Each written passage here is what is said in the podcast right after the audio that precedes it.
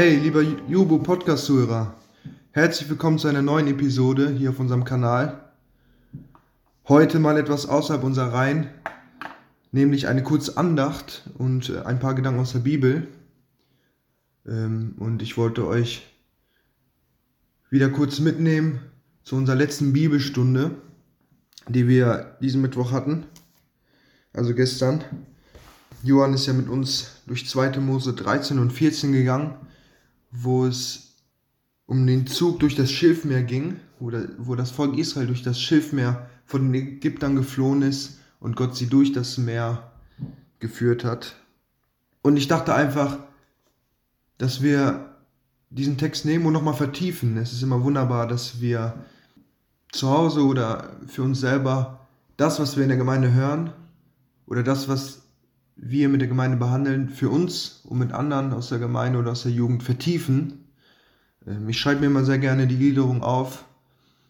Gestern habe ich das mit meiner Frau, bin ich das nochmal durchgegangen. Wir sind jeden Punkt nochmal durchgegangen, haben für uns nochmal Anwendung gezogen, haben über Dinge geredet, die wir nicht verstanden haben, Dinge geredet, die wir richtig gut fanden und einfach geschaut, wie wir das, wie das in unser Leben spricht, wie wir das in unserem Leben anwenden können ja, weil Gottes Wort ist nicht nur Schrift auf Papier, sondern es ist ein lebendiges Wort und äh, es will gelebt werden. Und damit wir das machen können, lass uns diesen Text nochmal tiefer anschauen. Erwartet nicht zu viel, es geht auch nur um drei Verse, aber nur für, nur für uns, damit wir was mitnehmen aus Gottes Wort. Das, ich ich dachte, boah, das, das hat mein Leben gesprochen. Ähm, es soll um 2. Mose 14, Vers 15 und 16 erstmal gehen. Ähm, es war gerade so, dass das Volk Israel vor dem Meer stand und es gab keinen Ausweg mehr. Es gab kein Zurück, es gab kein Vor. Warum gab es kein Zurück? Weil die Ägypter hinten waren und die nachjagten. Sie wollten sie umbringen. Sie waren motiviert, das ganze Volk jetzt auszurotten. Mit all den über tausenden von Menschen wollten sie umbringen. Und das Volk, das schrie zu Gott. Wahrscheinlich zuallererst um Hilfe, aber dieses Schreien, dieses Flehen zu Gott wurde schnell zu einem Klagen. Und Mose musste das alles abbekommen, wie es oft ist, wenn im Reich Gottes als Leiter man kriegt, kriegt, das, kriegt die ganze Packung ab. aber Mose stand da und das Volk Israel total ignorant, klagt ihm an, Sie haben wahrscheinlich vergessen, was für einen wunderbaren Gott sie haben. Und jetzt waren sie in dieser Situation und Mose schrie wahrscheinlich auch zu Gott. Und Gott spricht jetzt ab Vers 15 zu Mose. Und der Herr sprach zu Mose, was schreist du zu mir? Befehl den Söhnen Israel, dass sie aufbrechen. Du aber erhebe deinen Stab und strecke deine Hand über das Meer aus und spalte es, damit die Söhne Israel auf trockenem Land mitten, das, mitten in das Meer hineingehen dieser Vers hat wirklich äh, in mein Leben gesprochen und ich wollte das mit euch teilen. Ich bin oft genau dieser Mose. Ich bin in einer auswegslosen Situation und ich schreie zu Gott. Und ich sitze da und ich schreie und ich schreie und ich schreie und ich komme nicht weiter. Und ich denke, Gott, warum machst du das mit mir? Gott, wo bist du? Gott, bitte hilf mir doch. Aber ich finde es so erstaunlich, was für einen Gott wir haben. Ich bin immer wieder erstaunt von unserem Gott einerseits haben wir einen Gott, der, wo es Elia so schlecht ging, sich richtig um Elia gekümmert hat, ihm zu essen gegeben hat, ihm Ruhe gegeben hat, ihm Schlaf gegeben hat. Andererseits haben wir hier einen Gott, der zu Mose sagt, was schreist du zu mir? Was bist du hier und schreist? Jetzt steh auf und glaube. Jetzt steh auf und mach. Handle doch. Ich bin doch ein Gott, der kann. Ich hab's dir doch schon gezeigt. Ich habe dir doch den brennenden Busch gezeigt. Ich habe dir die ganzen Plagen gezeigt. Ich habe dir gezeigt, was für ein Gott ich bin. Jetzt, warum schreist du? Steh auf, heb deinen Stab und teil das Meer. Ich finde das so ironisch teilweise, wie Gott das sagt, als ob Mose nichts anderes jeden Tag macht, als seinen Stab zu heben und ein Meer zu teilen. Als ob es nichts Selbstverständlicheres gibt, als dieses Meer zu teilen. Aber Johann hat das gestern so schön gesagt. Gott möchte Glauben sehen. Und wahrscheinlich äh, klingt das jetzt schon fast lächerlich in deinen Ohren. Ich weiß nicht, in welcher Lage du bist oder was dich bedrückt.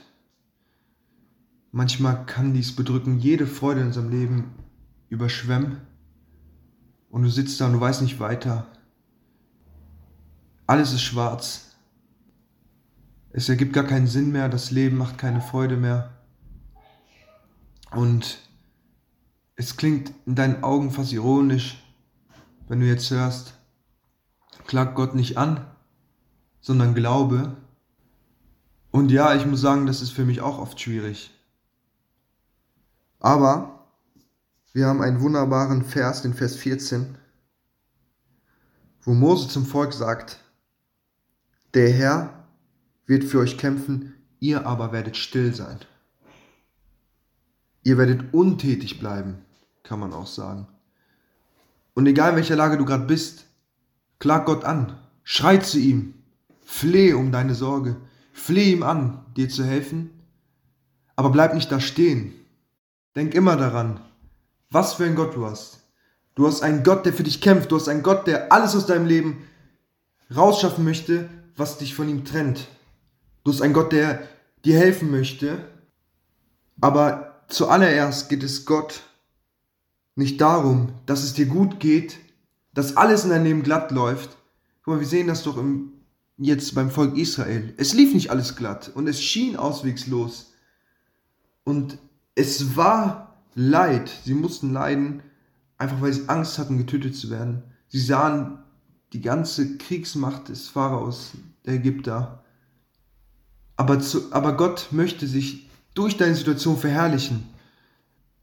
Auch die Sklaverei, das war, waren so viele Jahre Sklaverei und sie waren mitten in der Sklaverei und es gab kein Ende, es schien gar kein Ende zu geben, aber Gott hat sich durch diese Zeit verherrlicht und wir wissen, was für ein wunderbarer Gott das ist. Und abschließend möchte ich nochmal einfach aus Römer 8, Vers 32, oder ich lese ab 31 vor. Was sollen wir nun hierzu sagen? Wenn Gott für uns ist, wer ist gegen uns? Er, der doch seinen eigenen Sohn nicht verschont, sondern ihm für uns alle hingegeben hat, wie wird er uns mit ihm nicht auch alles schenken? Und das bitte nimm mit, wenn du das hier jetzt hörst. Egal, in was für eine Situation du bist, egal wie schlecht es dir geht, und auch wenn du jetzt Gott anklagst, Gott hat dir seinen Sohn geschenkt. Er hat dir das Beste gegeben, was er hat. Er hat dir Rettung geschenkt. Du als verlorener Sünder darfst ein Kind sein, du darfst gerettet werden, du darfst rein sein, du darfst eine Beziehung zu dem wahrhaftigen Gott haben. Und wenn er dir das alles geschenkt hat, warum wird dir Gott dann nicht das alles Gute geben, was gut für dich ist? Gott wird dir nichts vorenthalten. Er wird dir alles, was jetzt passiert, ist gut für dich. Alles, was jetzt in deinem Moment ist, ist gut für dich, um dich Christus ähnlicher zu machen und um Gott zu verherrlichen, damit er sich in dir groß machen kann. Und was für eine Ehre das ist. Und glaub mir, ich rede wirklich aus Erfahrung. Ich bin durch dunkle Zeiten gegangen. Aber ich kann Gott danken für diese Zeiten. Nicht, weil sie sich so gut angefühlt haben, sondern weil sie mich verändert haben und weil ich weiß, dass Gott sich darin verherrlicht hat. Weil Gott ist seine Verheißung von Rettung viel bedeutender als alle Verzweiflung und Hoffnungslosigkeit. Deshalb wünsche, wünsche ich uns allen und ich bete dafür, für jeden, der das hört, dass wir uns in Christus freuen können und dass wir, dass unser Klagen, so wie beim Volk Israel, zu einem Anbeten und Loben zu Gott wird. Amen. Bis zum nächsten Mal. Vielen Dank.